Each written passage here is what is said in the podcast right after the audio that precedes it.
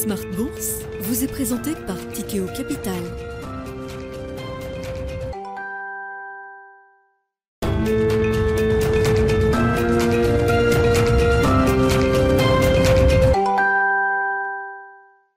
C'est reparti pour Smart Bourse, votre double dose quotidienne de marché en direct sur Bismart. Chaque jour à la mi-journée, 12h30, 13h. Et en fin d'après-midi, la grande édition pendant une heure à partir de 17h en direct, rediffusée à 20h sur Bismart TV.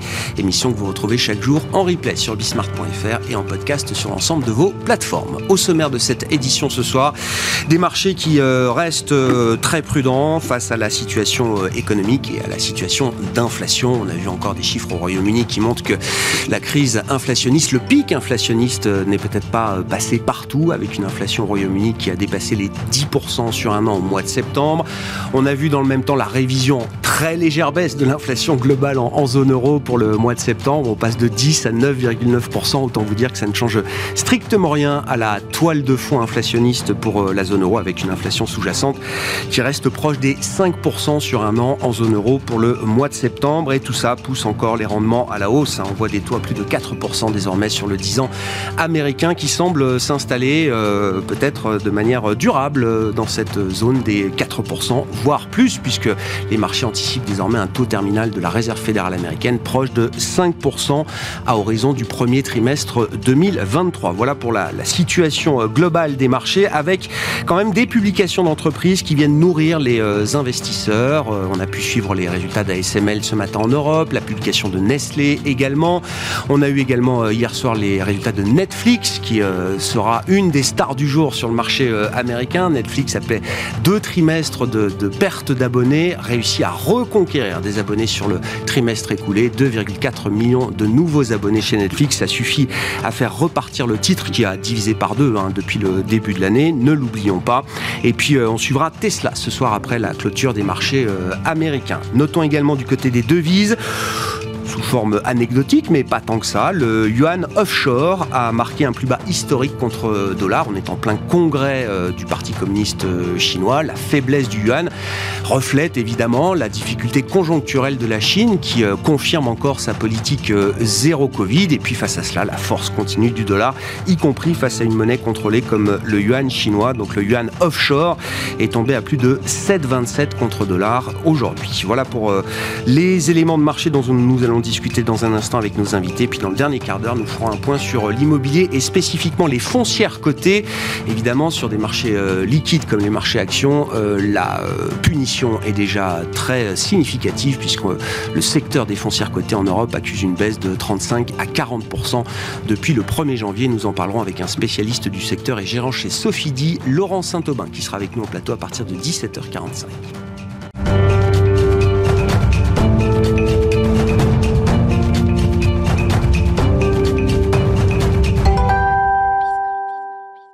Mais d'abord, le point sur la séance du jour, tendance, mon ami, avec Pauline Gratel qui nous accompagne euh, aujourd'hui dans Smart Bourse. Pauline, effectivement, après quelques jours de rallye, l'indécision domine et euh, le CAC 40, notamment, va terminer sur une note indécise ce soir. Oui, la Bourse de Paris a tenté un rebond ce matin malgré la publication des chiffres de l'inflation en zone euro et au Royaume-Uni, mais reste très partagée entre les résultats des entreprises encourageants et la pression inflationniste toujours vive en Europe. Les investisseurs attendent aussi ce soir la publication du livre belge de la Fed qui sert de base de travail au comité de politique monétaire. On a eu euh, quelques nouveaux chiffres d'inflation avec tout d'abord la, la révision de la première estimation d'inflation pour la zone euro au mois de septembre qui euh, finalement n'est pas une inflation à deux chiffres quand on regarde l'inflation globale. Exactement, les chiffres de l'inflation en zone euro ont été publiés ce matin par Eurostat. Ils s'élèvent à 9,9% sur le mois de septembre. Estimé à 10%, l'indice des prix à la consommation est donc légèrement moins élevé que les prévisions, mais se maintient toutefois à un plus haut record après les 9,1% du mois d'août. On constate donc que l'accélération est bien réelle. En revanche, au Royaume-Uni, l'inflation atteint désormais les deux chiffres. Oui, outre-Manche, les prix à la consommation ont atteint 10,1% sur un an en septembre contre 9,9% en août et 10% attendu, un record également depuis 40 ans. Ces chiffres alimentent donc les débats concernant une forte réaction de la Banque Centrale Européenne la semaine prochaine et de la Banque d'Angleterre le 2 novembre prochain. Et puis, euh, on surveille évidemment de près les grands marchés immobiliers, le marché américain, notamment avec la publication cet après-midi des chiffres de permis de construire et de mise en chantier. Tout à fait. Aux États-Unis, les mises en chantier de logement ont reculé de 8,1% à 1,44 million. C'est en dessous des attentes et les permis de construire, eux, se sont établis à 1,56 million. Et puis, euh, je le disais en introduction, les publications de résultats microéconomiques nourrissent également les, les investisseurs avec euh, quelquefois des publications meilleur qu'espéré, euh, Pauline. Oui, du côté des États-Unis, Netflix progresse après l'annonce hier d'un bénéfice et d'un chiffre d'affaires trimestriel au-dessus des prévisions, ainsi qu'une progression deux fois plus forte qu'attendue du nombre de ses abonnés. On attend aussi la publication des comptes trimestriels de Tesla après la clôture de Wall Street. Et puis on notera également une séance euh, extraordinaire pour un titre devenu très spéculatif désormais. Oui, Orpea est aujourd'hui en très forte hausse à la bourse parisienne avec une envolée de plus de 40% pendant la séance. Selon Bloomberg, ce rebond est dû en partie à des rachats de positions vendeuses. Pour rappel, l'action avait chuté de plus de 80% depuis le début d'année. On note par ailleurs que Nestlé, malgré la publication de ces chiffres et des fortes ventes du groupe suisse, est en recul. Certains analystes estiment que les hausses des prix pourraient avoir un impact sur la demande des consommateurs. Tendance, mon ami, à 17h dans Smart Bourse sur Bismart. C'était avec Pauline Gratel qui nous accompagnait aujourd'hui.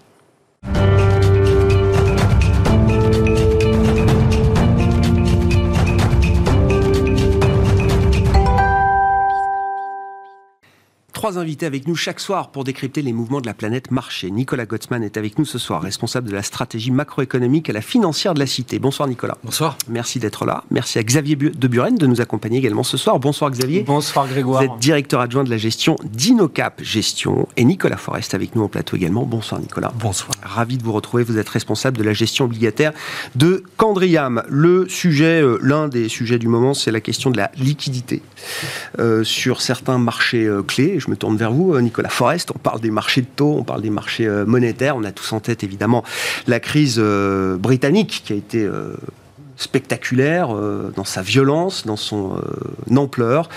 Tous les policymakers ont, les, yeux rivés aujourd'hui sur cette question de la liquidité de ces marchés fondamentaux. Quel état des lieux est-ce qu'on peut dresser et comment vous évaluez l'ampleur du problème? L'état des lieux est mitigé euh, pour, euh, pour répondre à votre question, parce que c'est vrai que la liquidité, elle, a, elle est très faible. Il y a des indicateurs euh, un peu de long terme quand on qui compare la liquidité à une situation qu'on aurait vue en 2008, par exemple. Donc ça dépend un petit peu des marchés, mais c'est vrai qu'il y, a deux aspects qu'il faut, faut distinguer, celle de la volatilité de la liquidité. Sur le marché obligataire que l'on suit, eh bien, on a une volatilité qu'on n'a pas atteint depuis enfin, des années. Hein. On a des volatilités qui sont plus élevées que les marchés actions. Et donc ça rend la liquidité très compliqué. Donc euh, quand on voit sur, euh, par exemple, le marché du crédit, quand on veut acheter, bah, c'est très dur d'acheter. Quand on veut vendre, c'est très dur de vendre, puisque c'est one-way direction. Hmm. Donc c'est très, très délicat. Et c'est un élément, en effet, que les banques centrales et aussi la, la, Banque centrale des banques centrales commencent un peu à regarder avec attention, parce que naturellement, on peut monter les taux très fort, très vite, mais à un moment donné, il y a des impacts. Et donc, on commence maintenant à regarder un peu les impacts de ces hausses de taux très fortes. C'est vrai que la liquidité est un, facteur qu'il faut, qu'il faut monitorer, mais bon, nous, on le, on le monitore avec beaucoup de vigilance. Euh, il n'y a pas d'affolement, mais c'est vrai que c'est, ça, s'est, ça s'est détérioré. Et euh, le point aussi, c'est que la Banque centrale américaine, elle est en pleine implémentation de son quantitative tightening, sa réduction du bilan, elle est à, fond sur la pédale. Et c'est vrai que euh, cette réduction de liquidité dans le système, qui doit être aussi décidée par la Banque centrale d'Angleterre, ne, favorise pas la liquidité dans les marchés en général et dans les marchés obligataires en particulier. Quel est le, lien qu'on fait entre cette question, cet assèchement de la liquidité sur certains segments de marché qu'on peut constater aujourd'hui, et le risque pour la stabilité euh, financière? Comment on en vient justement à euh, un risque de crise financière, pour dire les choses simplement, Nicolas Alors pour l'instant, on n'a pas de, crise financière. C'est d'ailleurs la, bonne nouvelle. C'est qu'on a un resserrement de la Banque centrale américaine pour prendre euh, la pionnière dans ce resserrement qui est massif, qui n'est jamais vu. Hein. On a une hausse de taux qui est euh, super puissante et pour l'instant, ils arrivent à essayer de faire ralentir l'inflation sans créer de crise financière. Ça, c'est l'objectif. Ça a l'air de fonctionner. Est-ce que ça peut déraper? Oui, à tout moment. Mais ils essayent justement de superviser cela. Et le, cas du Royaume-Uni est un exemple pour montrer que les choses sont quand même fragiles. Et euh, qu'est-ce qui peut faire déraper? Eh bien, ce sont les secteurs, euh, les entreprises euh, qui sont les plus sensibles à l'hausse de taux, qui pourraient faire déraper, je pense, et qui pourraient créer un peu plus d'instabilité financière. Donc je ne pense pas que ce soit forcément la liquidité en tant que telle, mais plutôt pour moi la volatilité, la forte hausse de taux qui pourrait créer des impacts et potentiellement de l'instabilité, soit du côté, par exemple, du secteur immobilier, du secteur assurantiel, du secteur financier, où cet impact des hausses de taux, pour l'instant, n'a pas été encore vraiment matérialisé. c'est ce que je voulais vous demander. C'est quels sont les acteurs qui sont en première ligne ou les types d'acteurs qu'il faut surveiller. Donc, on a déjà compris qu'il fallait surveiller les fonds de pension britanniques avec les modèles d'investissement qui sont les leurs. Euh, est-ce que déjà c'est des schémas qu'on retrouve euh, ailleurs? Est-ce que la surveillance qu'on a sur le marché britannique, il faut la répliquer sur d'autres marchés qui auraient des fonctionnements euh, similaires? Est-ce que c'est chez les assureurs vie, par exemple? Est-ce que c'est chez les asset managers? Je pose vraiment les questions que tout le monde se pose aujourd'hui. Hein. On a eu la crise financière qui était une crise immobilière puis bancaire. On a l'impression que les banques sont peut-être un peu mieux armées aujourd'hui qu'elles ne l'étaient en 2008 euh, à l'époque, du fait d'une réglementation, d'une régulation qui a été très décriée euh, d'ailleurs, mais qui sert quand même plutôt euh, aujourd'hui le secteur bancaire qu'est-ce qu'on regarde comme type de secteur et comme type d'acteur? Bon, là, c'est difficile comme ouais, je sais. Moi, je vois pas de, par exemple, sur, je vois pas de risque systémique pour l'instant. Quand on voit les acteurs, euh, euh, que ce soit les asset managers, aussi les acteurs cotés de private equity, on voit bien qu'ils ont connu une sous-performance massive. Hein. Euh, en général, je dirais, ont 30-40% de déjà euh, euh, sous-performance sur leur cours d'action depuis le début de l'année. Donc, c'est quand même déjà largement pricé. la plupart des fonds sont quand même régulés en Europe avec UCITS, avec des valorisations, avec des contrôles de liquidité. Donc est-ce que c'est systémique? Je ne crois pas. Par rapport au modèle d'assurance, ça c'est autre chose, ce qu'on a vu au Royaume-Uni, qui n'est pas exactement transposable cas par cas pour, pour l'Europe, mais c'est vrai qu'il y a des modèles où il y a du mark-to-market et il y a des appels de marge dans d'autres secteurs. Et ça, ça peut créer une accélération une accélération à la, à la hausse des taux. Et donc, pour voir de la liquidité, c'est un sujet important. Et d'ailleurs, la Banque Centrale Européenne s'en préoccupe et regarde ça, euh, notamment à travers euh, euh, les TLTRO, à travers les LTRO et à travers aussi toutes les questions sur le collatéral qui est utilisé, puisque beaucoup de dette allemande est utilisée, en collatéral, et ça, cause ça crée pas mal de, de, de, de, mismatch. De mismatch, exactement. Donc, est-ce qu'il y a un secteur particulier? Nous, on regarde particulièrement, en tout cas, le secteur immobilier et le secteur euh, assurantiel. C'est ça qu'on regarde particulièrement, euh, même s'il n'y a pas de mur de dette que l'on constate sur ces différents acteurs-là, mais on regarde de façon attentive ces secteurs-là. Euh, voilà, parce que c'est vrai que si les taux accélèrent trop vite et trop fort, il y aura forcément des conséquences qui ne sont pas encore totalement visibles. Dernière question avant de passer la, parole euh, aux autres. Est-ce que la situation euh, britannique spécifique est stabilisée aujourd'hui?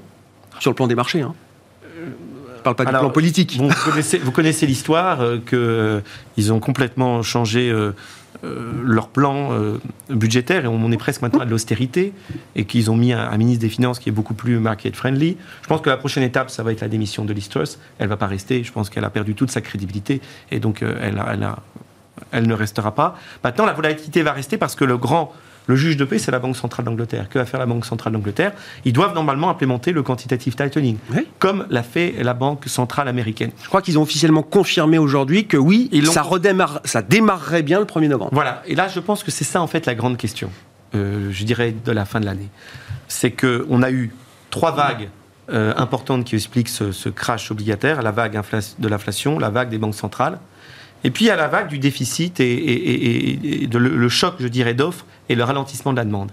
S'il y a plus de déficit, ici finalement il n'y en a pas, et qu'on fait du QT, est-ce que c'est soutenable? C'est ça la grande question. La, Banque centrale américaine arrive à, mener ce quantitative tightening. Ce projet-là que doit faire la Banque centrale Angleterre aujourd'hui et demain la Banque centrale européenne, ça c'est le grand défi euh, de la fin de l'année. Et par rapport à la stabilité du, du marché anglais du gilt, par exemple, bah, l'épreuve du feu, ça sera celle-là. Ça sera, voilà, on va vendre carrément des guildes sur le marché. Est-ce que ça tient hmm. et, même chose pour euh, du côté de la Banque centrale européenne. Hmm. Et il me semble que ça, c'est l'épreuve du feu, et je suis pas sûr qu'ils y arriveront. C'est les marchés qui font la loi aujourd'hui, euh, Nicolas? Sur cette situation après ce choc monétaire d'une intensité euh, sans précédent, avec ces questions de liquidité qui apparaissent euh, on, revoit le terme de bond vigilance. On, redonne un, rôle presque politique euh, au marché dans cette situation. En tout cas, au Royaume-Uni, c'est dans le narratif. ce que j'ai trouvé euh, presque amusant, c'est qu'il y a une, recherche de la Fed qui a été sortie, je crois, trois jours après la présentation du mini-budget britannique, qui indiquait qu'il avait trouvé une nouvelle notion théorique qui s'appelait le R double star. Oui. Alors, et donc on avait le R star qui était en fait le niveau d'intérêt à partir duquel on peut avoir un impact. Enfin, on a justement plus d'impact sur l'économie, on ne le ralentit pas et on ne l'accélère pas. Le taux réel neutre. Taux réel neutre, voilà exactement. Et donc on a le, maintenant le R double star qui est le taux à partir duquel on commence à avoir des problèmes euh, euh, financiers. Et donc à partir du moment où on, dépasse ce niveau-là, on peut avoir effectivement des problématiques comme celles qu'on constate depuis euh, quelques semaines maintenant sur les marchés. ce qui est intéressant là-dedans, c'est qu'en fait il y a un conflit entre les deux. C'est qu'apparemment le R double star, donc celui qui, qui pourrait provoquer des problèmes financiers, plus bas que le niveau qui permettrait de ralentir l'inflation. Ah. Ce qui pose un problème de conflit au sein de la Banque centrale, c'est que si elle veut ralentir l'inflation, eh ben peut-être qu'elle est euh, censée également... Elle doit prendre un risque financier important. Elle doit prendre un risque financier important, ce qui évidemment n'est pas possible, et ce qui a été, je pense, assez bien, je pense, évacué comme question par la Fed la, enfin, la semaine dernière, enfin, il y a, on va dire, sur une séquence d'une dizaine de journées. On a d'abord eu le discours de Laïl Brennard, qui je pense était intéressant, parce que justement, elle montrait qu'il fallait prendre en compte justement ces problèmes financiers, et que peut-être que ça serait bien de se calmer un petit peu, en tout cas pour la suite. Donc ça, c'est le premier élément. Et ensuite, on a eu la réponse de Chris Waller, qui est également assez important dans le bord de la Fed, qui lui disait en gros, il ne faut pas qu'on décide notre politique monétaire par rapport à des risques financiers. Ça, c'est un problème qui relève du macro-prudentiel, ce qui est vrai. Euh, ensuite, il y a un, problème de timing, c'est-à-dire que si le macro-prudentiel doit faire venir, évidemment, ça met plus de temps. Mm. C'est plus difficile de réagir de ce côté-là. Et euh, du coup, là, on a un conflit quand même de court terme. Et je pense ensuite que l'AL Brennard peut-être emportera la décision à partir du moment où on verra éventuellement une accalmie, même légère, euh, du côté de l'inflation. Donc le tout, c'est d'arriver à avoir quelque chose qui satisfasse à peu près tout le monde maintenant, mais le risque qui est pris aujourd'hui, il est quand même euh, enfin, relativement important. Je pense que personne n'a envie d'aller dans le mur. Ce qui était intéressant, c'est de voir ce qui s'est passé la semaine dernière sur la séquence New York avec euh, la séquence FMI, Banque mondiale. C'est de voir notamment Janet Yellen qui en milieu de semaine dit il n'y a, a, pas de problème, et le lendemain dit en fait, ce serait bien qu'on fasse attention. Donc, il y a quand même une perception du risque qui commence à être prise en compte qui est assez importante. On voit aussi également les indicateurs qui existent en Europe, euh, donc l'indicateur de risque systémique européen, mm. qui est deux fois plus élevé qu'il ne l'était au cours euh, de, mars 2020 et qui est quasiment à des niveaux qui sont, enfin, qui sont ceux de août 2008. Donc, en tout cas, on peut, ne peut pas dire qu'aujourd'hui on est dans une situation qui est celle de, septembre 2008. C'est pas le cas. Euh, cela dit, ça vaut le coup de faire attention. Et ce qui est évidemment intéressant aujourd'hui, c'est de voir que oui, les États-Unis sont dans une situation qui est quand même différente de celle du Royaume-Uni et, et et de l'Europe. Les États-Unis, encore, encore une fois, une demande qui est bien plus forte que ce qu'on a chez nous. Ils ont une croissance nominale qui est bien, bien au-dessus de son niveau potentiel et donc qui justifie l'intervention de la Banque centrale. Malheureusement, toutes les actions de la Fed sont copiées par les Anglais et par les Européens, qui eux ne sont pas dans une, dans une même situation. On n'a pas le choix. Alors, on a toujours le choix. On a oui. Toujours le choix. mais, on, est quand même très contraint, euh, visiblement, par rapport à. Bah, ils se contraignent eux-mêmes. Enfin, ils sont, ils sont, euh, voilà, ils prennent. Non, mais continuez sur la Fed alors. Oui, et, encore une fois, donc la situation est différente. Et nous, ce qu'on est en train de faire là maintenant, alors que l'Europe et les États-Unis ont des problèmes, on va dire structurels, qui sont mm. quand même d'une importance euh, vraiment fondamentale, notamment au niveau énergétique, qui nécessitent un niveau d'investissement qui est colossal de la part des États, et du coup a besoin de sa banque centrale pour pouvoir réagir. Mais on a au même moment une banque centrale qui dit, bah, en fait, nous, on a envie de faire du QT, donc on va, on va vendre les obligations qu'on a euh, en magasin, en gros, et donc mettre une pression à la hausse sur les taux, qui évidemment contraint complètement les États, fait poser un risque de financier, plus un risque de récession euh, sur la suite. Et donc il y a, je, pense, vraiment une ambivalence entre, euh, si on veut parler même assez fort, l'intérêt de, de l'Europe au sens large avec le Royaume-Uni, avec le travail des banques centrales qui est réalisé actuellement. Si la balance des risques évolue pour la Réserve fédérale américaine, avec la prise en compte euh, graduelle d'un risque pour la stabilité financière. Euh, les taux euh, continuent de progresser pour autant, Nicolas. Et le taux terminal est désormais quasiment à 5% dans les attentes de marché pour mars 2023. Et c'est la très grande différence entre ce qui est en train de se passer aux États-Unis et, en Europe. C'est qu'aux États-Unis, en fait, on constate semaine après semaine que finalement l'économie est toujours plus forte qu'on ne le croyait. Alors que, enfin, ça n'arrête pas. Ça n'arrête pas. Il y a seulement quelques signes de ralentissement qui, qui arrivent. Mais on voit, encore une fois, il y a, on a eu la révision en septembre du niveau de PIB qui était quand même, enfin, on, est, on était euh, largement au-dessus de ce qui était attendu. Enfin, c'est-à-dire le, le, dépassement de la croissance du PIB nominal euh, en tendance, il n'a pas eu lieu au, troisième trimestre 2021, il a eu lieu au deuxième trimestre 2021. Ce qui explique d'ailleurs le décalage qu'il y a pu avoir au, sein de la Fed. Les emplois également sont enfin, assez, euh, enfin, souvent on révisés un peu plus clair dans l'histoire passée avec les vrais chiffres définitifs qui, qui ont été en publiés. C'est ça, avec les chiffres. Enfin, d'ailleurs sur le retard de la Fed, on voit avec les chiffres de l'emploi et les chiffres du PIB, effectivement, qu'ils auraient pu réagir un trimestre plus tôt, mais ils ne le savaient pas à ce moment-là. Donc, on peut les accuser autant qu'on veut. Euh, c'est aussi des chiffres qu'ils avaient à ce moment-là. Euh, et donc, l'économie américaine est de plus en plus forte que par rapport au niveau qu'on croyait, ce qui n'est pas du tout le cas en Europe et au Royaume-Uni. Et donc les situations, encore une fois, sont différentes et nécessiteraient une intervention différente de la part des banques centrales, mais un espèce d'esprit de, corps qui est en train de se manifester. Peut-être effectivement à cause de la monnaie, je crois que ce n'est pas uniquement ça, il y a aussi des raisons politiques derrière. Oui, bien sûr. Mais ça veut dire quand même, du point de vue américain, si les taux continuent de monter, si le taux terminal est toujours vu un peu plus haut par les investisseurs, c'est entre guillemets pour de bonnes raisons. C'est parce que l'économie est encore très résiliente, résistante euh, aujourd'hui. C'est pas parce que la Fed est dogmatique et que les investisseurs se disent euh, la Fed de toute façon crachera tout et euh, autant autant y aller tout de suite quoi. Si on voit le, fil de l'année, en gros, c'est la Fed monte cette eau et on voit qu'elle est légitime à le faire étant donné la puissance de l'économie américaine. Et au fait, au fur et à mesure des mois, on se rend compte que l'économie américaine est en fait encore plus forte que ce qu'on imaginait et ce qui justifie et légitimise d'ailleurs des taux toujours plus hauts. Encore une fois, c'est très différent au Royaume-Uni et en France, enfin et en, et en zone euro. Hmm. Xavier, comment vous, vous regardez ça? Alors, euh, on a de la chance puisqu'il y a des publications d'entreprises qui permettent de nourrir aussi, je disais, les, investisseurs avec une approche microéconomique qui vient peut-être euh, affiner un petit peu les, jugements euh, globaux. Mais sur cet environnement global, qu'est-ce que, qu'est-ce que ça appelle comme commentaire pour vous, Xavier, cette tension qui montre entre les États, les banques centrales, le marché, bien sûr? Bah, La première remarque, c'est que ces dernières années, finalement, les, les les parties qui se sont euh, beaucoup endettées sont les États et les banques centrales. Les entreprises, à la suite de la grande crise financière, pendant, on va dire, une dizaine d'années, elles ont fait un gros travail sur leur structure de coûts pour abaisser leurs points morts, pour être beaucoup plus efficaces. Et elles ont profité des conditions euh, historiques de financement auprès de la Banque centrale pour pouvoir avoir des bilans extrêmement, euh, extrêmement solides et extrêmement sains. Finalement, les, entreprises cotées sont très peu endettées aujourd'hui.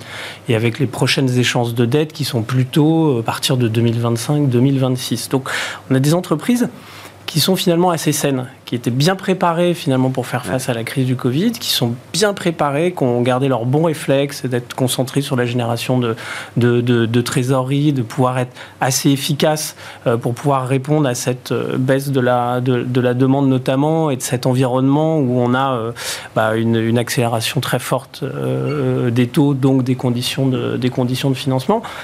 Et finalement, les entreprises, elles sont assez bien armées pour un, pour l'environnement actuel. Alors après, évidemment, si ça dérape et qu'on ah. arrive sur des... Là, le problème Sera, euh, sera tout à fait différent. Et d'ailleurs, je pense que la succession de publications de résultats qu'on a eues depuis le début de l'année, là on commence les publications du troisième trimestre, mais on avait des craintes sur au premier trimestre, au deuxième trimestre. en se disant attention avec euh, la très forte inflation, mm. la, les problématiques de supply chains, euh, le, la très forte hausse euh, des, des, coûts des intrants, on va avoir des marges qui vont souffrir, on va avoir une demande qui va, qui va diminuer. Et ce qu'on constate, là on reviendra sur les publications du troisième trimestre qui, ont, qui, ont, commencé, mais on a constaté que finalement les entreprises, elles ont assez bien euh, géré ces publications, assez, assez bien géré ces, ces, contraintes. Et, c'est vrai que là, depuis le, depuis le début des publications, encore, ça vient, ça vient de commencer, hein, ça va s'étaler jusqu'à la fin du mois de, du, du mois de novembre, on constate deux choses finalement qu'on a une divergence très marquée entre euh, les bons acteurs, c'est-à-dire les leaders, euh, ceux qui ont des, business dans lesquels ils ont des fortes barrières à l'entrée, euh, ils ont un, pouvoir de fixation de prix, ils ont de la différenciation à travers leurs services et les produits qu'ils qu'ils proposent, et qui continuent finalement de dérouler, qui continuent de gagner des parts de marché et qui continuent de bien naviguer dans ces problématiques-là. LVMH qui a sorti des chiffres qui étaient super aux attentes, on a même certaines publications de leaders mondiaux comme ASML aujourd'hui. Euh, ASML, c'est quasiment 90% hmm. de part de marché sur un, un, pan de son activité, qui sort des chiffres super aux attentes, qui euh, augmente ses objectifs euh, pour l'année, et puis on peut en citer d'autres, on, assiste à des, à des relèvements euh, d'objectifs. Ça veut donc dire que ces entreprises-là, elles sont euh, en bonne forme, elles, sont, elles ont le bon positionnement et elles arrivent à passer entre les gouttes. Et donc ça valide l'idée pour ces boîtes-là qu'elles ont souffert sur le plan boursier, mais uniquement pour des questions de valorisation ou de repricing monétaire, pas du tout pour des questions de business model ou de rythme d'activité. Bah, c'est important quand même pour l'investisseur fondamental qui regarde les, choses avec une vision un peu longue. Hein. Sur un titre comme ASML qui prend 7% aujourd'hui, c'est le marché constate bien que finalement les, les, craintes, les peurs qu'il y avait sur un ralentissement de la demande des semi-conducteurs, il est réel. Sauf que des acteurs qui sont bien placés, des acteurs qui sont parfaitement intégrés sur la, sur la chaîne de valeur, vont s'en sortir. Donc c'est pour ça qu'il faut être extrêmement sélectif hmm. euh, dans, euh, dans les achats qu'on fait dans le marché.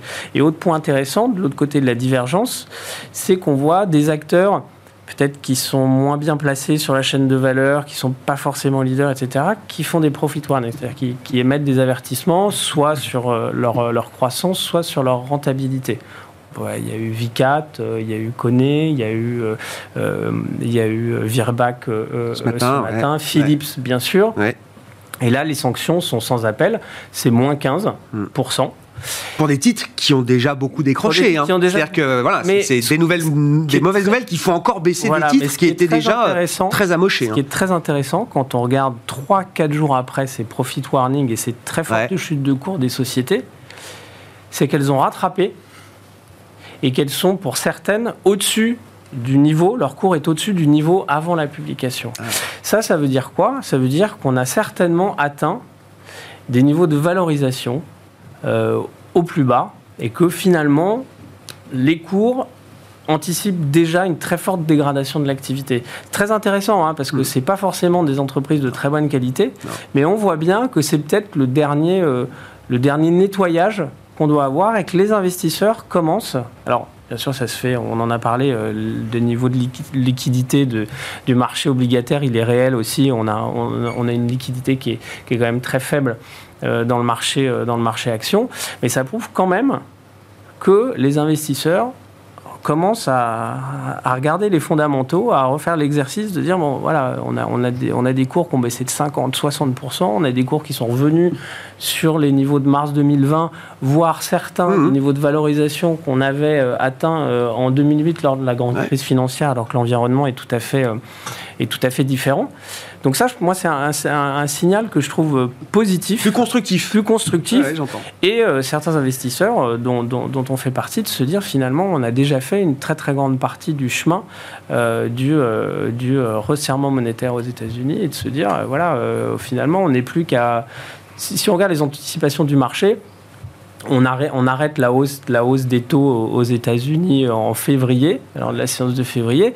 On est à moins de 70 séances de bourse euh, de cette fin de. donc euh, voilà. oui, ah bah, je comprends bien que. Il y, a quasiment, il y, a quasiment, un an qui a été fait. Donc euh, voilà, en tout cas, d'un point de vue valorisation, ces signes-là sont, quand même, sont quand même positifs. Nicolas, justement, là, sur cette histoire du taux terminal de la Fed, est-ce qu'on est dans l'ajustement final euh, du point de vue du, réglage monétaire de la Fed autour de 5 pour le taux euh, terminal? Est-ce que euh, ce serait acceptable pour tout le monde ou est-ce qu'il y a un risque encore de marche à la hausse? Je rappelle l'inflation de septembre aux États-Unis, sans rentrer dans le détail, elle est à 6,6%, mmh. corps CPI year on year, au plus haut du cycle. Alors, pour, répondre à votre question et faire le lien avec ce qui a été dit, euh, bon, 5, 5, 25, je crois que c'est plus ou moins le top du cycle qu'on avait entamé euh, euh, lors de la, avant la grande crise financière, hein, quand, ils quand la Fed ouais. de Greenspan montait 25 points jusqu'à 5,25, me semble-t-il. Donc c'est un niveau quand même important, quoi. Bah, 5, c'est un niveau important. 5, c'est un niveau important. Aller au-delà de 5, ça, ça, ça donc 5, c'est déjà pas mal. D'accord. Euh, on est bien restrictif à 5. 5, on est bien restrictif, ça fait aucun doute, combiné au fait que l'inflation, qui est très élevée, alors attendez, je vais mettre des grands guillemets, parce que moi j'étais plutôt du camp de, penser qu'il y avait beaucoup d'inflation, mais là je mets des guillemets, mais il y a des signaux de ralentissement de l'inflation américaine. Pourquoi? Parce que le, le panier euh, de l'inflation américaine est quand même très dépendant de l'immobilier et du secteur immobilier américain. Et donc au vu des ralentissements qu'on voit, mm. si les loyers commencer à baisser, ça pourrait un peu stabiliser l'inflation. On peut le voir vite dans les chiffres, puisqu'ils regardent que le CPI, ils regardent ce chiffre-là avant tout. Voilà, c'est le juge de paix. Par contre, pour euh, et on peut le voir vite, la baisse des loyers que tout le monde constate bah, avec les indicateurs privés de marché. Hein. C'est ce que tout le monde regarde. on commence un peu à avoir des signes, mais c'est encore, je crois, trop tôt pour crier victoire. Et donc, avec 5% de taux fait fun anticipé, et si on a un peu de ralentissement, ça va. Maintenant, ce que je veux juste dire par rapport à ce que vous avez dit sur les marchés actions, tout le monde a envie d'acheter n'importe quoi et n'importe où. parce que tout a dévalué. Un marché obligataire, euh, investment bah grade qui perd 15-20% euh, euh, year to date, c'est du jamais vu. les bons d'État américains à 4%, ça donne envie d'acheter. Et d'ailleurs, déjà à 3, ça donnait envie à certains. Hein. Voilà, mais 4, d'ailleurs, on voit que les gens sont, prêts à investir. Mais euh, par exemple, aux États-Unis, le 4 est vraiment un niveau clé. Mais ça peut tout à fait. Et pourquoi on y Et pourquoi pourquoi il n'y a pas un enthousiasme généralisé alors? Bah, Pourquoi il n'y a pas des contrariants qui sortent aujourd'hui dans du bois et... Pour les obligations américaines? Ou en général bah, En général, mais pour euh, vos marchés bah, euh, spécifiquement. Euh. Bah, pour, les déjà pour les obligations américaines, structurellement, il y a un énorme vendeur, c'est la Banque centrale américaine. Et après, acheter des obligations américaines, si on doit les ça coûte très cher. Donc ça crée quelques vents contraires. Et, puis techniquement, si on casse les 4, on peut aller très vite à 4,5, 4,65. Et là, on aura la même discussion en disant bon, allez, à 4,85. Fallait acheter à 3, fallait acheter à 4, fallait acheter à 4,5. Au début, c'est toujours psychologique. C'est-à-dire que quand on est à 3, on dit oh là là, on va pas à 4. Et puis une fois qu'on est à 4, on dit bon, oui. Donc, euh, l'histoire de la valorisation, la valorisation en tant que telle n'est pas un argument pour passer à, l'achat parce qu'il y a beaucoup des choses qui sont pas chères et elles peuvent rester pas chères pendant longtemps. Et donc pour nous, il faut vraiment avoir un, peu un, pivot de la banque centrale qui dépendra, comme vous l'avez dit, de la stabilisation de l'inflation. Mais euh, on l'a vu avec ce qui s'est passé au Royaume-Uni. Il suffit maintenant, on est dans une zone où en effet la stabilité, la stabilité financière, ça peut déraper. C'est ça le point, je pense, d'attention, et c'est le point d'attention pour tout le monde. Et, tant que ce risque-là n'aura pas, ne, pourra pas être écarté totalement, il faut rester vigilant. Je reviens à la BCE avec vous, euh, Nicolas Gottsman. Euh, donc, interview fleuve d'Emmanuel Macron dans les échos lundi, si je ne dis pas de bêtises. Je suis inquiet de voir que certains acteurs de la politique monétaire nous expliquent qu'il faut briser la demande pour contenir l'inflation. Le lendemain, François de Gallo, gouverneur de la Banque de France, dans le Financial Times, à la une, hein, attention au risque de spirale. Euh, citant l'exemple britannique, si les gouvernements sapent les efforts de la BCE pour contenir l'inflation. On a vu aux États, euh, au Royaume-Uni un, niveau de tension et même presque personnel entre le gouverneur, euh, l'ancien chancelier de l'échiquier, qu'on n'a jamais vu dans un pays du G7, entre la Banque centrale et le, le ministre des Finances. On se gargarise en zone euro de pas en être là, mais on voit quand même une tension qui monte et une tension verbale ces sujets-là, normalement, on ne les voit pas à la une des journaux, euh, Nicolas. Oui, c'est euh, effectivement très intéressant. Euh, première remarque, je ne sais pas pourquoi François Villeroy de Gallo commente ce que fait la Banque d'Angleterre ou le gouvernement britannique. Je trouve ça assez surprenant. Bon, on lui pose la question, j'imagine. Oui, quand on lui a posé la question de savoir s'il voulait répondre à ce qu'avait dit Emmanuel Macron, je crois qu'il a précisé qu'il ne préférait pas répondre. tout en ajoutant d'ailleurs qu'il pensait que, en gros, ce qui était dit par Emmanuel Macron était plus ou moins à côté de la plaque. Ce qui est quand même aussi une chose, enfin ce qu'il n'a pas dit directement, mais ce que le journaliste Martin Arnold euh, répète dans son, dans son article. Donc enfin, c'est déjà assez euh, intéressant. Ensuite, de voir comment la séquence s'organise, et là je pense que c'est un petit peu intéressant de venir un peu en arrière. Si je reviens en décembre 2021, on a une Banque Centrale Européenne qui annonce que pour cette année, enfin en novembre, Christine Lagarde dit on n'aura pas de hausse des taux en, 2020, en 2022. Et en décembre 2021, ils arrivent avec un, un nouveau plan de quantitative easing qui était décidé pour, qui devait être mis, en place pour euh, pallier euh, la fin du plan qui était décidé. En janvier, Joachim Nagel arrive à la tête de la Bundesbank. Euh, en février, il y a notamment quelques articles de presse qui sont faits qui montrent qu'en fait, Joachim Nagel montre une offensive, en gros, politique pour essayer de rallier notamment pas mal de pays à lui, pour créer une nouvelle majorité et en gros en finir avec la politique qui a été menée durant l'ère Draghi avec succès, parce que dès le mois de mars, il y a une modification de la politique monétaire, tout ce qui avait été décidé en mars euh, est annulé et on commence le cycle, euh, on va dire, au quiche de la Banque Centrale euh, Européenne. Donc on voit qu'il n'y a pas qu'un fait économique, il y a aussi un fait politique qui s'est passé au sein de la BCE.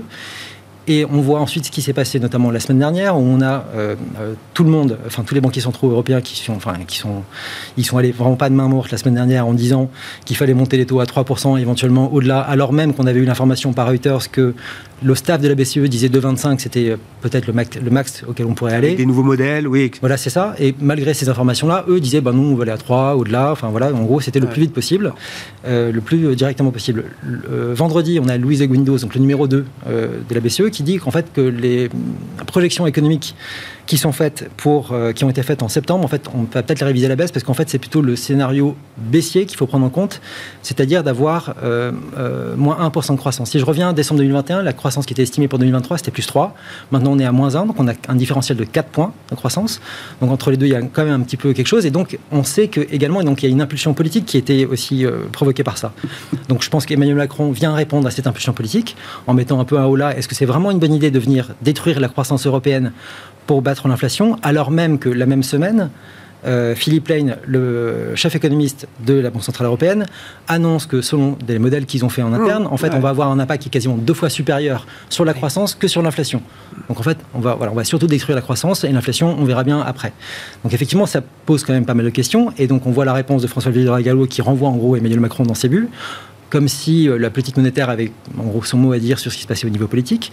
Et on voit le soir même euh, Joachim Nagel, qui était lui euh, encore à New York et qui, enfin, et qui est allé à l'université de Harvard pour faire une conférence, où il répond, je pense, à peu près directement à Emmanuel Macron avec un petit paragraphe où il indique en gros que il cite Wim Duisenberg, donc le premier président de la BCE, en indiquant que quand des responsables parlent comme ça, et eh ben, il entend mais il n'écoute pas. Voilà, en gros, voilà, ça, ça, tombe ça, tout en disant après que de toute façon, la récession fait partie de la solution. Et donc voilà, donc on a une banque centrale européenne qui est décidée aujourd'hui à provoquer une récession délibérément pour pouvoir éventuellement avoir un, impact sur l'inflation, mais on verra de alors qu'il n'y a pas d'excès de demande. Alors qu'il n'y a pas d'excès de demande, alors que c'est exactement ce que dit Emmanuel Macron. C'est quoi la conclusion de tout ça pour vous, euh, Nicolas? Ils font ils, vont commettre des, erreurs de politique monétaire majeures bah, au sein de la BCE vu, leur passé, ça serait peut-être bien d'être un peu plus humble par rapport à la situation, et notamment quand on a une alerte politique de cette mesure-là, euh, par rapport à ce qu'ils sont en train de faire encore une fois. Aujourd'hui, ils sont en train de suivre les pas de la Fed, euh, qui montent les taux pour de bonnes raisons. Eux, ils le font, je, pense aujourd'hui, pour de mauvaises raisons. Encore une fois, le niveau de la demande européenne ne, enfin, ne justifie pas ce qui se passe euh, actuellement. On n'a pas d'inflation qui est créée par la demande en zone euro. C'est vraiment très majoritairement de l'énergie.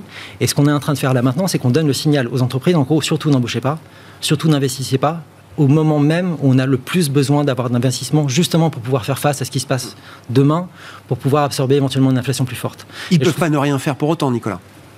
Comment ça? Bah, Ils ne peuvent pas euh, ne pas monter les taux. Ils pourraient très bien au moins avoir un discours qui permettrait d'avoir, en gros, de dire, voilà, nous sommes là pour assurer aussi un niveau de demande qui soit stable. Nous devons lutter contre l'inflation, soit, mais nous devons assurer un niveau de demande qui soit stable dans le temps pour pouvoir passer cette épreuve là maintenant et demander effectivement et de, en gros s'ajouter euh, à un travail qui doit être fait par les gouvernements. Si on regarde ce qui se passe en France, on a l'inflation la plus faible de la zone euro pour des bonnes raisons. D'ailleurs assez proche de celle du Japon finalement. En fait, on est plus proche du Japon que du reste de la zone euro. C'est quand même assez intéressant parce que justement la politique était gagne sur l'inflation, on le perd sur les taux d'intérêt, sur la charge de la dette, sur le, le, déficit et l'endettement de demain. Encore une fois, si vous absorbez euh, l'inflation ah par le budgétaire, c'est-à-dire vous, en gros, ça veut dire intervenir sur le pétrole, sur le gaz et sur l'électricité. Vous absorbez ça budgétairement. Du coup, vous n'avez pas une hausse de l'inflation HICP et vous n'avez pas besoin, les entreprises n'ont pas besoin de monter les, prix comme elles le font aujourd'hui. Du coup, vous avez moins de réaction de la part de la Banque centrale et vous arrivez à, corriger le tir. C'est à peu près ce que les, les marchés comprendraient un raisonnement comme euh, celui-là, Nicolas En tout cas, je pense que c'est un peu plus. Euh, euh, enfin... Oui, vous apportez beaucoup de finesse hein, dans, le, raisonnement qui est un peu binaire aujourd'hui pour les marchés. Hein. Ils veulent voir des banques centrales qui tapent. Moi, c'est ce que je comprends en tout cas. En tout cas, sur le potentiel de croissance à venir et sur est-ce que le continent européen va pouvoir faire face à ce qui se passe demain, je pense que ce discours-là est beaucoup plus porteur que ce qu'on a, celui qu'on a aujourd'hui. Bon, alors, l'autre, Nicolas Forest. non, j'entends ce que vous dites. Euh, moi, je, sauf que je ne taperai pas sur la Banque Centrale Européenne comme vous faites. C'est un, métier pas si facile. Il y a quand même deux, deux bémols à ce que vous dites la dette et la devise. Euh, parce que là, on fait comme si. Euh, enfin, les taux qui étaient négatifs avec le l'argent magique qu'on diffuse, c'est pas forcément toujours soutenable. Et donc, quand vous comparez aux États-Unis, bah oui, d'accord, mais on n'a pas le même niveau de dette. Donc, continuer à dire on va mettre des taux négatifs. On a moins de dette on a moins de dettes. Ça dépend des États. Ça dépend des États. En agrégé, on est à moins de 100% pour la zone euro. Ça dépend des États parce que vous incluez l'Allemagne. Mais ce que je veux dire, quand vous regardez par exemple. Pour la zone euro, comme mais là, vous parliez de la France par exemple. Il me semble qu'ils sont significativement au-dessus des 100%. Mais ce que je veux dire, c'est que au niveau quand même de la, de la, de la dette euh, européenne et du niveau général de taux, pourquoi aussi maintenir des niveaux de taux à zéro? Qu'est-ce qui justifiait? C'est les mêmes personnes qui critiquaient que la BCE soit des taux négatifs voilà, donc quelque part une normalisation, elle n'est pas complètement euh, anormale, surtout que si jamais il n'y a pas de normalisation, la devise ne fait que se déprécier, ça crée quand même un peu, de, ça crée quand même un petit peu de dynamique inflatoire. encore une fois, ouais, je, considère simplement que le niveau de votre PIB nominal par rapport à sa tendance est un bon indicateur de la situation de ce que vous pouvez faire en, en termes de banque centrale. Je constate aujourd'hui qu'en zone euro, on n'est pas au-dessus. Je pense que les États-Unis sont largement au-dessus. Je comprends très bien qu'ils interviennent et c'est euh, légitime de leur part. Euh, concernant le niveau de dette en zone euro, j'ai pas l'impression que ça gêne tellement les Japonais aujourd'hui d'avoir une dette à 260% de PIB Je sais, je, connais, je connais les raisons de ce genre de choses, mais je ne crois pas qu'on soit contraint de ce côté-là. Je ne dis pas que les États doivent s'endetter comme des dingues ou je sais pas quoi, c'est pas du tout ce que je dis. Hmm. Je dis que par contre, euh, la situation actuelle, en gros, de venir resserrer, donc de nous créer une récession euh, encore, enfin, de venir accompagner la récession qui, qui se profile aujourd'hui, risque d'aggraver encore plus le mal que ce qu'on ce qu'on ferait si on ne faisait pas ça. L'histoire de Macron, c'est parce qu'on veut quand même faire plus de déficit et on voudrait que la Banque centrale soit encore là pour. Bah, je sais pas, peut-être qu'il essaie simplement de défendre l'idée que ça serait peut-être pas forcément une bonne idée de provoquer une récession en zone euro aujourd'hui. Bien sûr. De toute façon, c'est à la fin de l'histoire. Hein. Je pense qu'on comptera les points de cette euh, la gestion de cette euh, situation. Hein. C'est très très difficile de savoir euh, qui fait des bons choix et qui fait des erreurs peut-être à ce stade. En tout cas, l'exemple britannique nous montre qu'il faut être quand même prudent avant de s'engager sans trop réfléchir peut-être sur des stratégies euh, budgétaires euh, euh, non orthodoxes. je reviens avec vous, Xavier de Buren, sur les marchés, les marchés actions. Vous le disiez tout à l'heure, il y a quelque chose de constructif et d'encourageant peut-être dans certaines publications d'entreprises et dans la manière dont le marché réagit. Et c'est vrai qu'on voit depuis quelques jours là des indices actions qui sont revenus tester des, des niveaux très bas quand même, des gros points bas comme on dit, des niveaux techniques importants.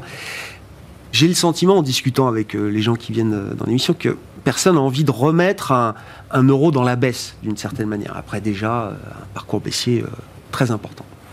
Ouais, historiquement, c'est quand même quand tout le monde est très très noir, très négatif sur le marché qu'on fait les, les, les, ah meilleures affaires, les meilleurs rendements. Est-ce qu'on est au pic de la peur? C'est ça la question. On peut jamais investir au plus bas, on peut jamais vendre au plus haut. Ce qu'il faut se dire, c'est que quand on voit tout ça, et je, rajouterai un petit commentaire positif par rapport à tout ce qu'on a entendu concernant l'inflation, c'est le discours justement des, des entreprises qui, euh, pour beaucoup, constatent une amélioration assez forte euh, sur le coût des intrants avec euh, une ah. forte baisse du prix des matières premières, que ce soit de l'énergie, on est très loin des plus hauts qu'on avait pu connaître sur le gaz, sur le, sur le pétrole. Euh, les prix de l'acier ont fortement chuté. toutes les contraintes de, de transport maritime, etc. Le, le, taux de fret chinois depuis le début de l'année est en baisse, je crois, de 40 ou de 60%. On a des délais pour transporter les marchandises qui sont, qui sont en train de se normaliser. On voit une normalisation de tous ces éléments qui avaient avait fortement pesé et qui avait entraîné euh, cette, euh, cette accélération euh, incontrôlable de, la hausse des, de la hausse des prix. Et ça, c'est quand même un élément qu'on retrouve partout. Alors, on, évoquait certains, certaines sociétés qui ont averti sur leurs résultats, qui sont mal placés dans la chaîne de valeur et qui ont encore des problèmes d'approvisionnement et qui n'ont pas cette capacité à pouvoir remonter les prix très rapidement, etc. Ça, c'est des éléments qui sont favorables. Pour revenir à votre question, moi, je pense qu'il faut profiter. Les investissements en actions, c'est du long terme, c'est 5-6 ans. Aujourd'hui, de commencer à... C'est déjà un marché d'opportunité. En tout cas, quand on est professionnel et sélectionneur de valeur, je ne parle pas pour un particulier, je ne veux pas le mettre là-dedans, mais pour un professionnel, c'est déjà un marché d'opportunité le stock picking, la sélection de valeur, d'aller sur ces, sur ces entreprises de très bonne qualité, à visibilité, à pricing power, à barrière à l'entrée, aujourd'hui, rentrer à ces niveaux de valorisation, on gagne de l'argent dans 5 ans. Donc il faut avoir un peu de courage et de se dire, bah voilà, je saisis et je, à la limite, je pourrais moyenner si le marché continue de mmh. baisser, mais de se dire, voilà, je regarde derrière moi, il y a peut-être 80, 85%, 90% de, la, de la hausse des taux qui est faite aux États-Unis.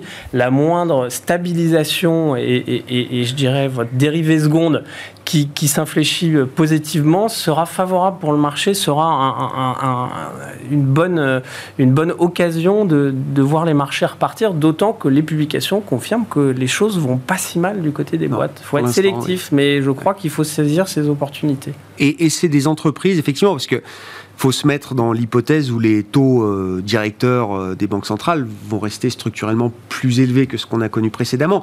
Mais à partir du moment où on a de la visibilité, de la stabilité sur ce plan-là, les entreprises bah, sont capables de. Aujourd'hui, vous avez des entreprises qui ont cette capacité à pouvoir euh, maintenir leurs marges, voire les augmenter, et mm. tout en générant beaucoup de, beaucoup de trésorerie qui va leur permettre d'investir de, d'investir pour les années à venir, qui va leur permettre de consolider leur marché en, en, faisant, du, en faisant des acquisitions. Donc euh, voilà, je crois qu'on a un retour. On avait oublié que euh, finalement l'analyse financière, c'est c'est du dur. Il faut, faut aller et investir dans les entreprises qui créent de la valeur. faut pas être dans celles qu'on détruise. Et voilà, on revient sur des choses un peu normatives, un environnement de taux aux alentours de 3%, une inflation à 3%, on avait oublié, mais...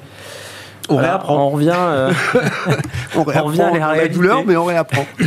Bon, dernier mot euh, avec vous, Nicolas. tous les gens qui viennent sur ce plateau et qui sont sur les marchés de taux ou allocataires me disent qu'il y, a des alternatives raisonnables, comme on dit désormais, dans le crédit. Ah oui, ça ah. c'est clair, je rejoins, c'est sûr, il y a des très belles opportunités. Le crédit de bonne qualité euh, en Europe. Euh, c'est déjà le moment d'y aller. Ah oui, moi je pense qu'il faut commencer à y aller. Oui, oui. Alors évidemment, comme vous savez, il faut trouver le papier. Mais...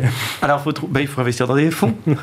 oui, oui, des bons fonds. Mais parce qu'il faut être sélectif, il faut rester très sélectif. Mais, mais quand on est sélectif, euh, je rejoins tout à fait ce que vous avez dit sur votre commentaire. C'est difficile de trouver le point bas. Enfin, le drawdown, la, la sous-performance qu'on a vue sur les obligations de bonne qualité, c'est du jamais vu. Et donc, ça offre vraiment une belle fenêtre d'opportunité parce que vous pouvez avoir du 4-5%. C'est quand même pas mal. Euh, on était à des taux zéro il y a encore, euh, il y a encore peu de temps. Et si jamais la Banque centrale ralentit, hein, ce, que, ce, que, ce, dit, ce dont on discutait, eh bien, nul doute que c'est intéressant. Sur le long terme, je pense que oui, ça, offre, ça offre maintenant une bulle d'oxygène. Après des années difficiles, Bonds are back. Enfin, oui, enfin des opportunités dans ces marchés douloureux quand même, qui resteront douloureux et 2022 restera une année à part de ce point de vue-là. Merci beaucoup, messieurs. Merci d'avoir été les invités de Planète Marché ce soir. Nicolas Gottsman, la financière de la Cité, Xavier de Buren, euh, Inocap Gestion et Nicolas Forest, Candriam étaient avec nous au plateau.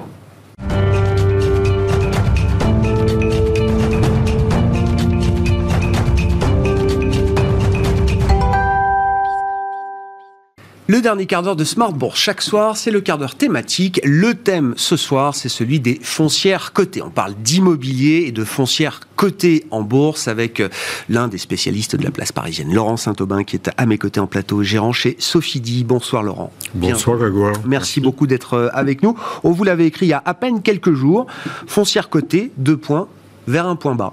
Alors moi j'ai mis un point d'interrogation parce que je, vous laisse peut-être affirmer qu'on est proche d'atteindre un point bas, mais ce qui m'intéresse c'est euh, alors parcours euh, boursier évidemment euh, très très douloureux. On a perdu 35-40% sur 36% depuis le début de l'année. 36% depuis le début de l'année évidemment. Ça c'est la fonction des marchés cotés, des marchés liquides d'aller très très vite de ce point de vue-là. Qu'est-ce qui vous fait dire que à partir d'aujourd'hui, on peut commencer à réfléchir à l'idée d'un point bas peut-être pour ce secteur en bourse? Bah, D'abord, les, valorisations. Euh, on est aujourd'hui avec une décote sur les, valeurs d'actifs calculées par les experts de 35%, mais ce n'est pas ce qui m'intéresse le plus. Ce qui m'intéresse le plus, c'est ce que nous dit la bourse sur ce qu'elle voudrait euh, voir valoir les actifs sous-jacents. Et aujourd'hui, on est sur un rendement des actifs tels qu'indiqués par le cours de bourse et pas par l'actif net réévalué, euh, qui est de l'ordre de 5,5%. Donc on a un peu de marge, même si les taux euh, continuent de progresser. Euh, le second point positif, c'est que les, résultats des foncières, on commence à avoir les premiers éléments pour les neuf premiers mois, sont bien orientés sur l'effet de l'indexation, sur les volumes d'activité, et même on a des indications de valorisation qui en gros sont stables. L'effet négatif de la hausse des taux étant compensé par l'accélération des, loyers. Alors, vous avez raison de mettre quand même un, point d'interrogation, puisqu'en fait, le sujet principal ne dépend pas euh, des foncières, il dépend de l'environnement de taux. Euh, et là, on est sur un jeu récession, euh, politique budgétaire expansionniste, durcissement euh, accéléré de la part des banques centrales qui guide les anticipations de taux longs des investisseurs. Tant qu'on ne sera pas stabilisé sur ces anticipations, euh, je, n'affirmerai pas la, la main euh, ah sur le bio qu'on est, qu'on est au, point, bas. Mais c'est un point clé d'ailleurs pour toutes les thématiques qui sont très boursières, hein, qui sont dépendantes du niveau des taux d'intérêt. Une stabilisation, même à haut niveau, des taux euh, ou directeurs des banques centrales ou des taux longs de marché, c'est suffisant pour permettre à un secteur comme le secteur des foncières cotées de redémarrer bah Oui, parce que la bourse a toujours euh, un coup d'avance. Euh, les, résultats des foncières qui sortent, là, qui sont bons, n'ont pas vraiment d'impact positif sur leur cours, puisque la bourse se projette sur l'après. Et l'après qui fait peur, c'est hausse des taux, donc hausse des coûts de financement et récession qui empêcherait les, foncières d'appliquer l'indexation. Oui, mais il n'y a pas besoin que les taux rebaissent, c'est ce que je voulais dire, il n'y a pas besoin que les taux rebaissent à un moment pour que boursièrement le secteur puisse être euh, revalorisé. Bah, si on est en récession et que les, banques centrales ne sont pas loin d'arriver à leur maximum de hausse des taux et on n'en est pas très loin, euh, on se projettera sur la suite. Et la suite, ça sera que les taux longs recommenceront à se détendre. Qu'est-ce qu'on peut dire de l'endettement du secteur, puisque ça devient un sujet? Enfin, pas, pas forcément d'ailleurs pour les foncières, mais au global, tout le monde regarde un peu les niveaux de dette aujourd'hui accumulés. Aujourd'hui, en termes de valorisation, on est à peu près sur ce secteur au niveau de 2008. Euh, par contre, les niveaux d'endettement sont beaucoup plus faibles. Euh, la dette euh, en 2008 globale du secteur, elle était proche de 60%.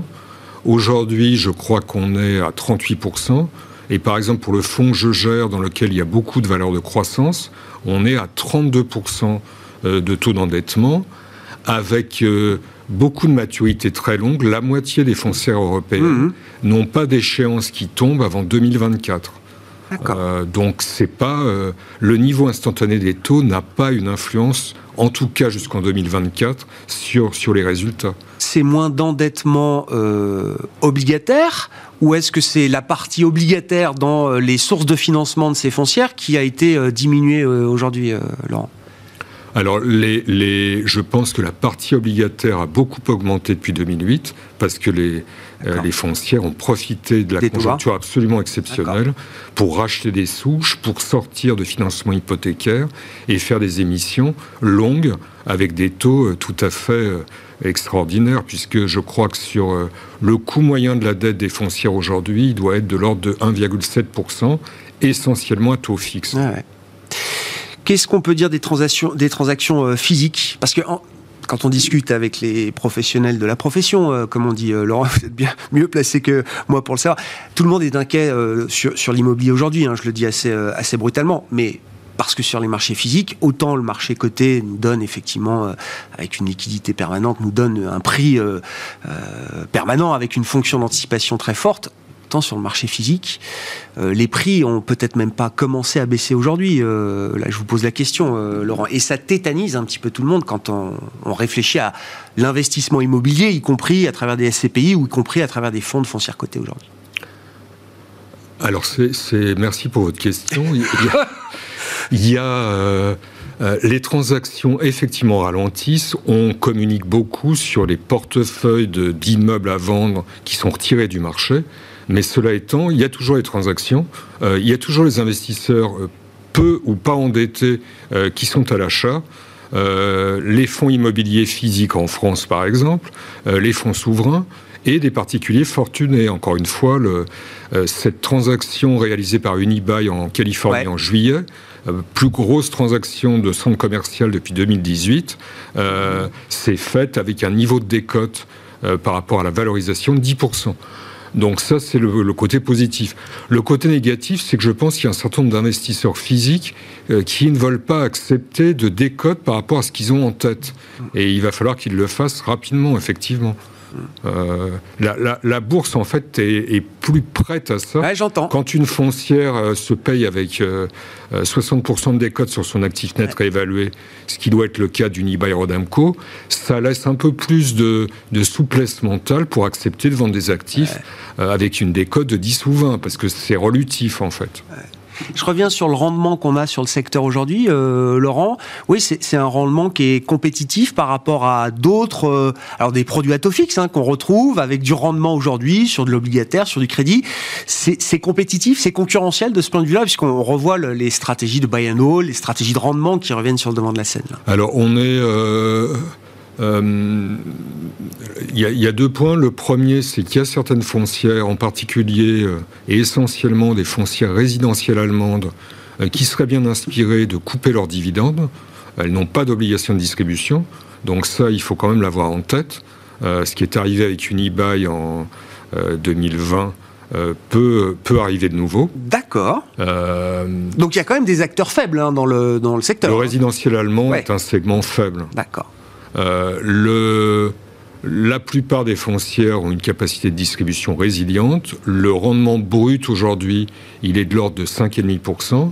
Euh, une foncière comme Clépierre, que je considère comme très solide, euh, a un rendement de son dividende qui approche 10% aujourd'hui. Waouh Donc, oui, c'est compétitif. Ce, passage des investisseurs de la bourse vers les obligations, il, on commence à le voir.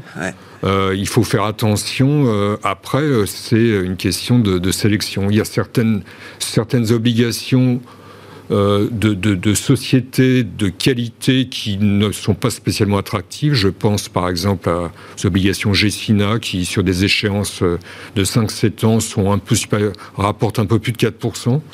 Euh, par contre, vous avez certains titres obligataires, surtout sur les valeurs anglaises, qui offrent des rendements intéressants avec une situation britannique peut-être particulière aujourd'hui en termes de risque. Euh, elles offrent des rendements intéressants parce que parce que c'est un risque. Euh, voilà. Qu'il faut rémunérer euh, aujourd'hui.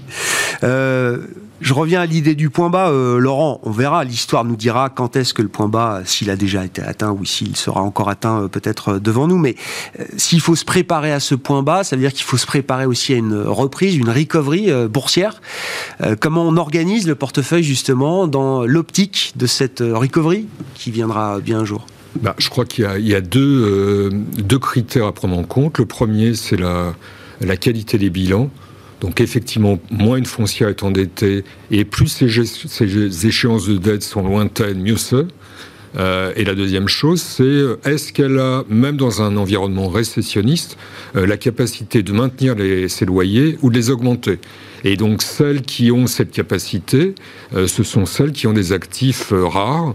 Donc bureaux prime dans les quartiers centraux des affaires, Gessina par exemple, hein, euh, centres commerciaux avec beaucoup de flux en particulier du flux obligé euh, parce que c'est lié à une, à une station de transport. Donc c'est plutôt une e plutôt que les pierres. c'est un secteur que j'adore, qui est le secteur du stockage pour les particuliers, qui, compte tenu de loyers extrêmement faibles, a cette capacité d'augmenter ses tarifs d'une façon indolore. De la même façon que dans le domaine de la consommation, euh, le sopalin ou les coquillettes, en gros, les gens n'hésitent pas à se prendre 10%. Oui, c'est un petit ticket, quoi. C'est un, petit, ticket, un, petit ticket. Et on peut accepter la hausse de prix sur ces petits tickets de consommation. Euh, et le dernier segment, c'est euh, la logistique urbaine, où on est toujours sur une, une demande extrêmement forte. Mm. Merci beaucoup euh, Laurent. Merci pour votre éclairage sur euh, ce segment euh, de l'immobilier coté, des foncières cotées. Vous en êtes spécialiste, Laurent Saint-Aubin, qui était avec nous ce soir dans le quart d'heure thématique, gérant chez Sophidi. Voilà pour cette édition de Smart Bourse ce soir. On se retrouve demain en direct à 12h30 sur Bismart.